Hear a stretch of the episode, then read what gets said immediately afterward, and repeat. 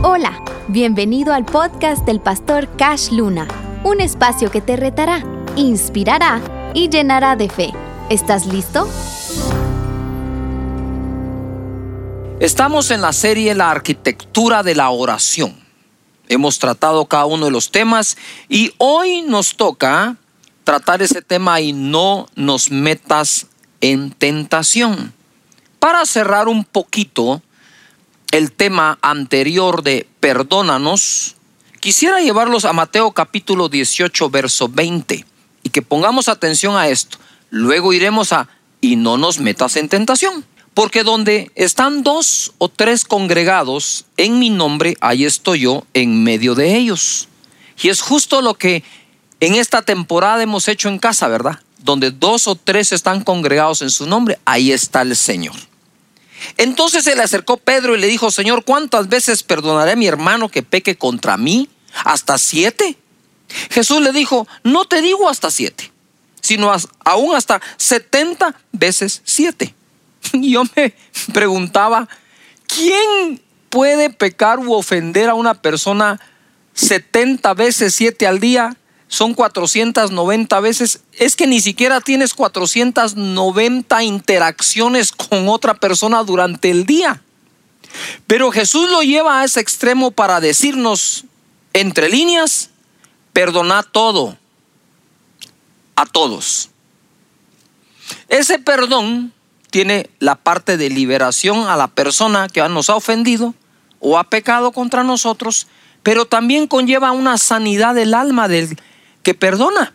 Se requiere humildad para pedir perdón y se requiere humildad para otorgarlo también.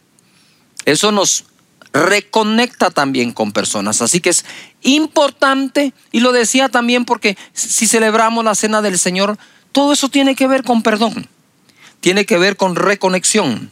Entonces, ojo, donde dos o tres estén congregados en mi nombre, mira lo que hizo Pedro. En cuanto Jesús le dijo, donde dos o tres se congreguen en mi nombre, ahí estoy yo. Y Pedro dijo, ay, congregarnos, ay, no, gente, Juan, Jacobo, a veces me caen tan mal. Eh, eh, señor, disculpa, ¿hasta cuántas veces debo perdonar a mi hermano? ¿Por qué pregunta él inmediatamente por el perdón a alguien en el momento en que Jesús dijo de congregarse? Porque no estamos exentos, ninguno de nosotros que nos congregamos, a ofender y a ser ofendidos. ¿Verdad? Así que es importante esto. Ahora, en esa arquitectura del Padre nuestro, donde toca esos nueve temas, el Señor es nuestro Padre, su nombre es santificado, su reino debe venir, su voluntad hacerse en la tierra como en los cielos, entonces estamos listos con la fe después de haber puesto nuestros ojos en Él, de haber adorado su nombre, de reconocer que Él es eh, quien es, entonces estamos listos para pedir la provisión. Luego de eso vamos a pedir perdón. Porque decíamos que Dios primero es Padre, después es juez. Pero nuestra conciencia nos juega unos juegos interesantes. Nos obliga a pedir perdón antes de pedir el pan. Pero tu Padre te dice, hey, con confianza, pídeme tu pan. Ahora arreglemos cuentas. No es hermoso Dios, es, es que es Padre nuestro, ¿verdad? Y luego de eso entonces cuando ya hemos pedido perdón, ahora es no nos metas en tentación. Es decir, ya pequé, pero necesito dejar de pecar. Quiero comenzar con esta historia para que veamos lo importante que es. En Juan capítulo 8, verso 3, la Biblia nos da un gran ejemplo. Entonces los escribas y los fariseos le trajeron una mujer sorprendida en adulterio. Y poniéndola en medio le dijeron, maestro, esta mujer ha sido sorprendida en el acto mismo del adulterio. Y en la ley nos mandó Moisés a apedrear a tales mujeres. Tú pues, ¿qué dices? Mas esto decían tentándole para poder acusarle. Si te das cuenta, aquí Jesús está sufriendo una tentación. Por eso cabe dentro del tema. Pero Jesús inclinado hacia el suelo escribía en tierra con el dedo. Y como insistieran en preguntarle, se enderezó y dijo, el que de vosotros esté sin pecado, sea el primero en arrojar la primera o la piedra contra ella. E inclinándose de nuevo hacia el suelo, siguió escribiendo en tierra. Pero ellos al oír esto, acusados por su conciencia, salían uno a uno, comenzando desde los más viejos hasta los más postreros, y quedó solo Jesús y la mujer que estaba en medio. Hay un momento en que si hemos pecado, se hace necesario estar a solas con Jesús. ¿Verdad? Hay un momento para pedir perdón a quien ofendes, pero hay un momento en que debemos estar a solas con Él. Por eso la oración. Entra en tu aposento, en tu dormitorio, en tu sala, en el lugar, espacio que has escogido para orar y cierra la puerta.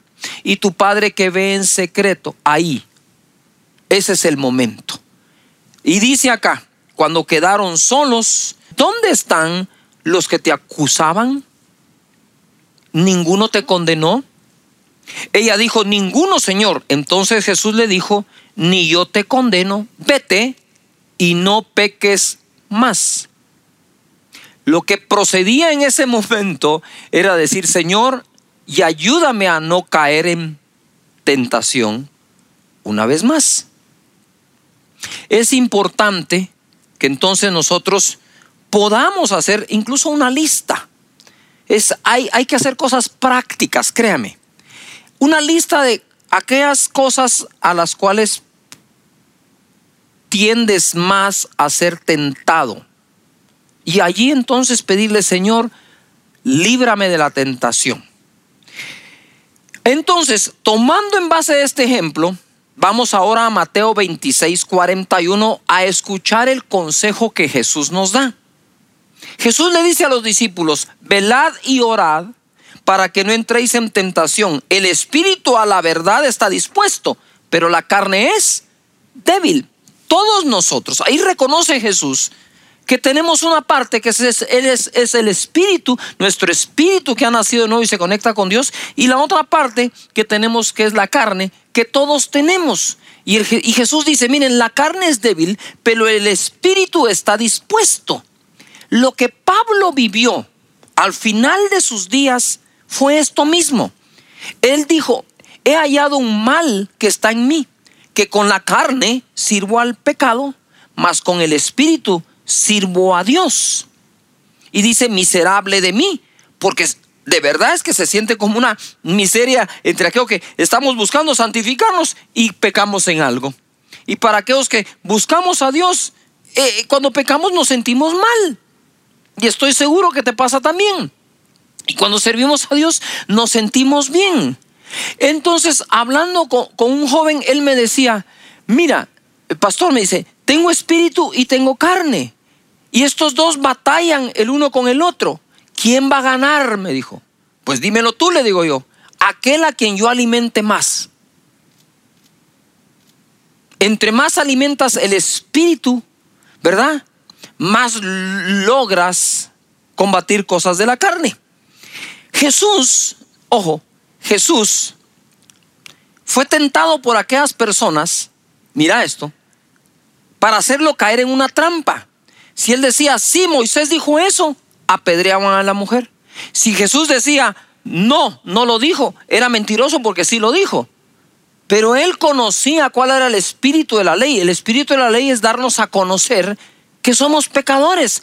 Pero el espíritu de gracia nos fue dado para que salgamos de esos pecados perdonados por nuestro Señor. ¿No es maravilloso esto? Estaba esta mañana recordando unos cantos y algunos cantos que yo no sé cantar, ¿verdad? Pero hace muchos años cantábamos un cántico que decía así, soy feliz porque no hay más condenación, soy feliz porque no hay más condenación, soy feliz porque no hay más condenación, no hay más condenación en mí, te amo Cristo, eres todo para mí. Y era esos cánticos sí son, sí son muy viejos. Yo sé que ustedes, la nueva generación, no saben ni de qué estoy hablando.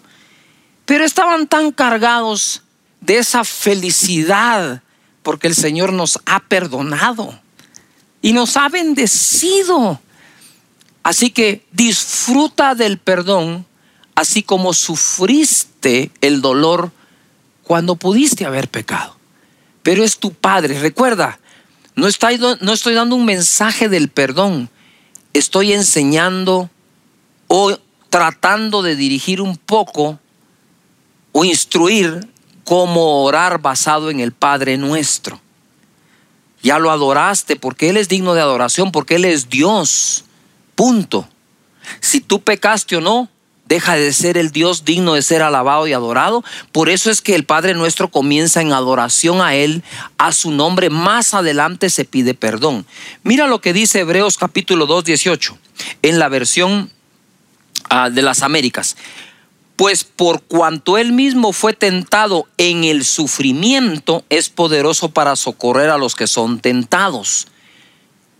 Me imagino que aquí está hablando de ese momento en el Getsemaní que también ahí fue tentado. Porque a veces creemos que la tentación solo es acerca de la lujuria, ese, ese, esas cosas. No, Jesús fue tentado para que no hiciera la voluntad del Padre. Jesús fue tentado para que pudiera él eh, hacer algo inadecuado con aquella mujer que fue sorprendida en pecado y se le estaban trayendo a ella. Jesús sufrió todo tipo de tentación, pero aquí dice que en medio del sufrimiento fue tentado. Yo quisiera ubicarte un poco acá. En medio de toda esta, esta época que estamos viviendo de pandemia, que hay sufrimiento, sí, y hay una batalla de fe también, puedes estar siendo tentado a negar a Dios, a rebelarte, a no quererte congregar nunca a no volver a congregarte cuando se abra tu iglesia. Puedes estar siendo tentado a no seguir sirviendo. Puedes estar siendo tentado a decir, ah, ¿en dónde está Dios? Si también que me iba. Pero ahora, eso, eso lo estás diciendo porque en tu inconsciente crees que todo lo bueno que te ocurrió antes, tu buen trabajo, tu buen empleo, sí, lo conseguiste tú y tu talento y no fue Dios. Pero si fue Dios, tienes que seguir creyendo que seguirá siendo Dios. Y si es Dios quien dice que no vas a ganar mejor de lo que ganabas un día, es la fe se está poniendo a prueba. ¿Verdad? Entonces, en medio del sufrimiento Jesús fue tentado. Por eso es que él dijo, Señor, si esta copa es posible que se pase de mí, sí, pero si no, Señor, que se haga tu voluntad y fue fortalecido. Santiago capítulo 1, verso 12 dice, Bienaventurado el varón que soporta la tentación. Es una, es una cuestión de soportar. Porque cuando haya resistido es una cuestión de resistencia. La prueba recibirá la corona de vida que Dios ha prometido a los que le aman. Aquí como que une Santiago tentación y prueba. No toda prueba es una tentación, pero pareciera ser que toda tentación es una prueba. Pero cuando haya pasado la prueba, dice, entonces será bendecido. En el verso 13 es lo que quiero aclarar. Porque como el Padre nuestro dice, y no nos metas en tentación, si lo leemos tal cual así, es como que Dios nos metiera a nosotros en tentación. Digo, ¿cómo así? ¿Verdad? Si bien es cierto, el Espíritu de Dios, el Espíritu Santo, guió a Jesús al desierto para ser tentado, es porque él habría sido, habría sido probado porque era el redentor de la humanidad y tenía que ser encontrado sin pecado para que al derramar su sangre perdonara a los nuestros. ¿Verdad? Entonces mira, quiero sacarles de esa duda. Es terrible, el mismo diablo la podría usar para decir, Dios te está tentando. Porque no has leído que dice, y no me metas en tentación como que fuera Dios el que nos va a meter. Entonces ahora aclara la escritura en el verso 13 de Santiago 1. Cuando alguno es tentado, no diga que es tentado de parte de Dios. Lo leo de nuevo. Cuando alguno es tentado, no diga que es tentado de parte de Dios. Porque Dios no puede ser tentado por el mal. Ni Él tienta a nadie. Sino que cada uno es tentado cuando de su propia concupiscencia es atraído y seducido. Quiere decir que casi toda tentación tiene su fundamento en nosotros mismos. Que dice, es tentado y seducido, es atraído de su propia concupiscencia. Verso 15. Entonces la concupiscencia después que ha concebido da a luz el pecado y el pecado siendo consumado da a luz la muerte. 16. Amados hermanos míos, no erréis, no erréis. Toda buena dádiva y todo don perfecto desciende de lo alto del Padre de las luces, en el cual no hay mudanza ni sombra de variación. En la versión, Dios habla hoy, dice el verso 13. Cuando alguno se sienta tentado a hacer lo malo, no piense que es tentado por Dios. Porque Dios ni siente la tentación de hacer lo malo, ni tienta a nadie para que lo haga. Al contrario, uno es tentado por sus propios malos deseos que lo atraen y lo seducen. Verso 17, también la versión Dios habla hoy. Y todo lo bueno y perfecto que se nos da viene de arriba, de Dios, que creó los astros del cielo. Dios es siempre el mismo. En Él no hay variación ni oscurecimiento. No hay tinieblas. Lo que nos está tratando Santiago es de sacarnos de toda duda acerca si Dios nos pone en tentación o no. No porque él no puede ser tentado por el mal y por lo tanto no tienta a nadie para que haga lo malo. Y luego dice, de Dios lo que viene es todo don perfecto que desciende de lo alto del Padre de las luces en el cual no hay tinieblas ni variación. Él es el mismo de ayer, de hoy y de siempre. Entonces en Él tenemos nuestro refugio y nuestra ayuda. Esto empezó desde el inicio, desde Adán y Eva. Mira lo que dice Génesis 3.9. Mas Jehová Dios llamó al hombre y le dijo, ¿dónde estás tú? Eso fue después de que pecaron o comieron del árbol que le había dicho Dios que no comieran de él.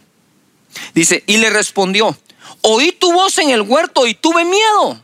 ¿Desde cuándo Adán tenía miedo? Nota algo, este es un sentimiento, este es una emoción, ¿sí? Que no estaba destinada a Adán en su diseño original porque estaba desnudo y me escondí. Y Dios dijo, ¿quién te enseñó que estabas desnudo? Yuhu, ¿quién te enseñó que estabas desnudo? ¿Has comido del árbol de que yo te mandé no comieses? Y el hombre respondió, la mujer que me diste por compañera me dio del árbol y yo comí. Entonces Jehová dijo a la mujer, ¿qué es lo que has hecho? Y dijo la mujer, la serpiente me engañó y comí.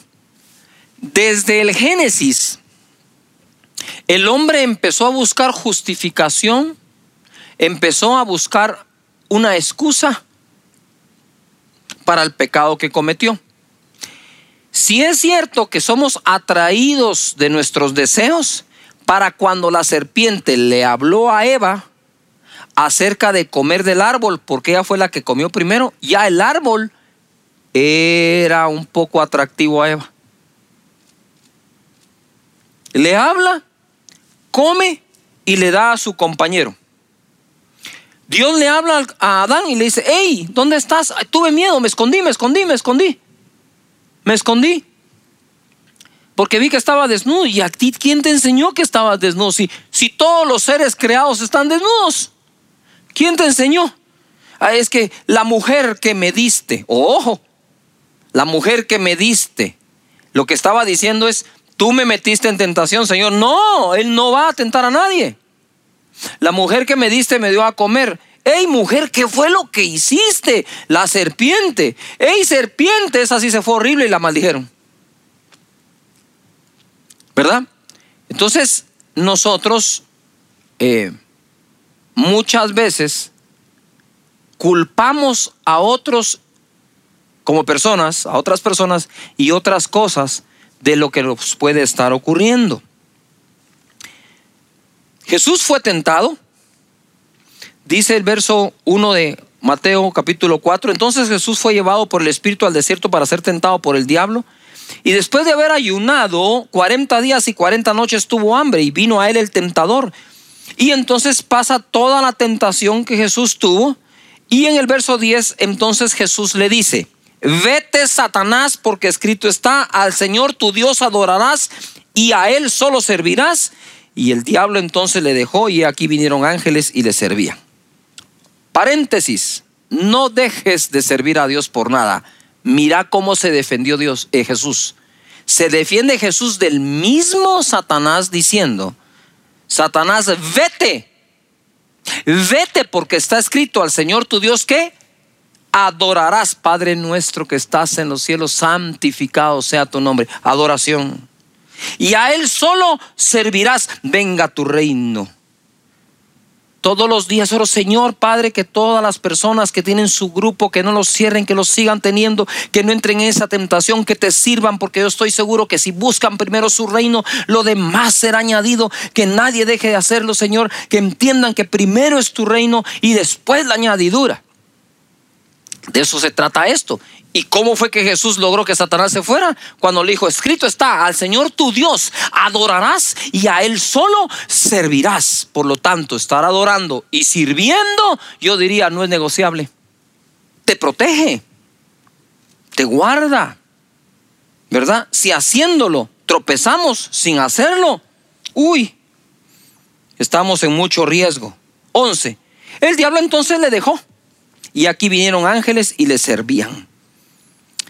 Jesús, Dios, está a favor nuestro para sacar nuestra vida adelante. Así que cuando estamos orando a Dios, porque esto se trata de aprender a orar, estamos, Señor, no nos metas en tentación. Tengo claro que jamás será Dios, ¿verdad?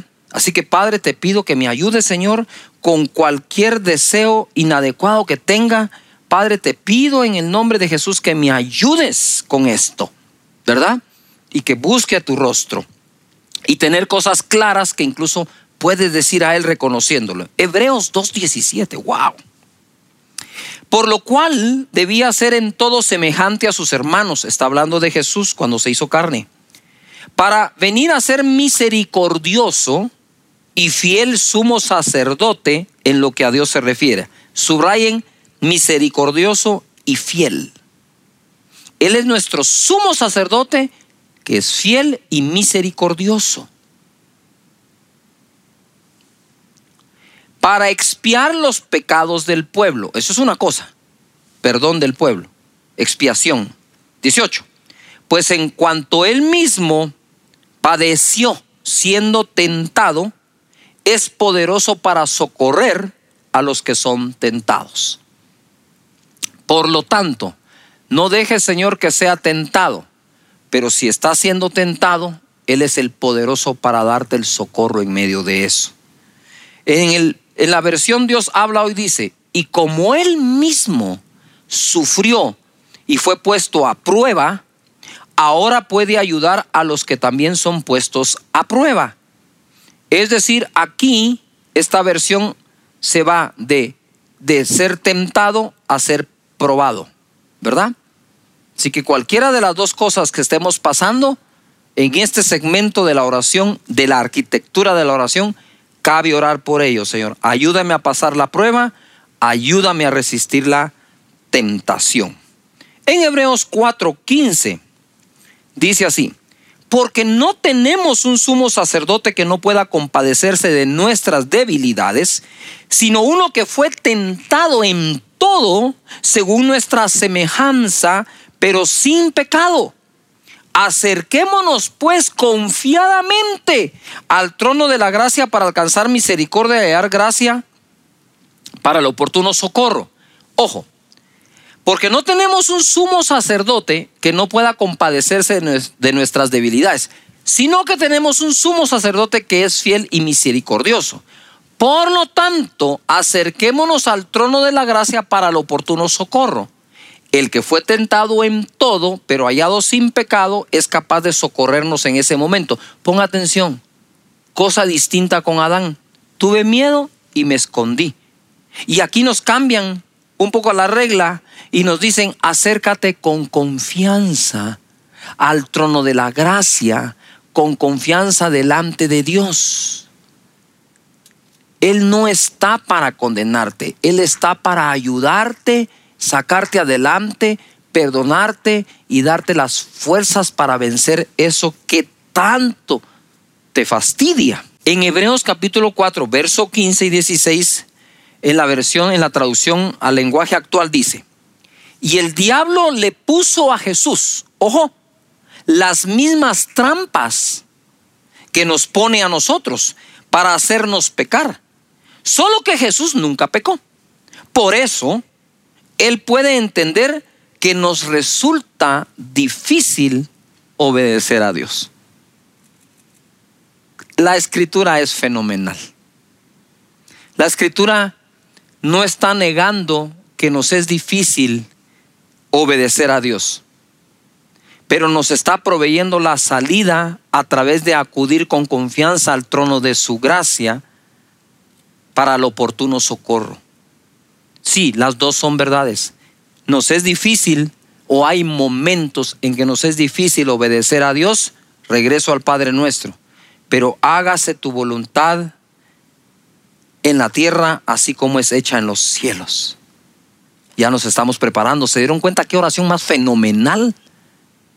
¿Ah? ¿Qué, qué? ¿Cómo no iba a ser fenomenal si la enseñó Jesús? Clave en su vida y en su desarrollo y ministerio. Y entonces nos dice aquí eso.